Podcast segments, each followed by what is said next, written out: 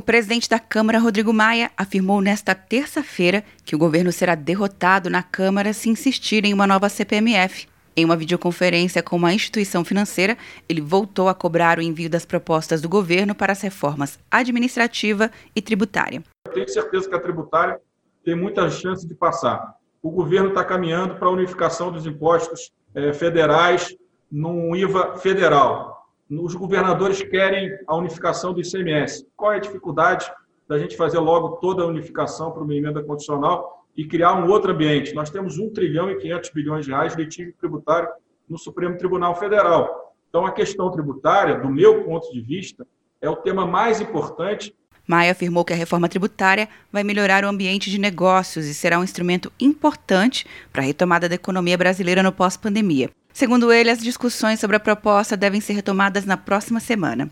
O governo não apresentou nenhuma proposta até o momento para pós-pandemia. É, não mandou a reforma tributária. Né? É, fica insistindo com a CPMF. Então, que mande a CPMF, eu acho que vai ser derrotado.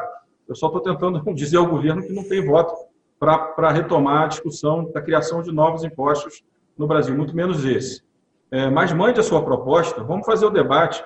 A reforma administrativa foi prometida para o ano passado e ainda não chegou. Mas... O presidente da Câmara destacou ainda que não vê chances de o governo aprovar privatizações no país neste ano de pandemia e de eleições. Segundo ele, a privatização da Eletrobras não tem apoio no Senado.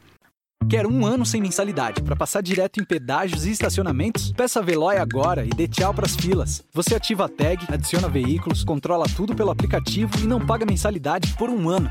Por tempo limitado. Não perca. Veloy. Piscou, passou. De Brasília, Luciana Castro.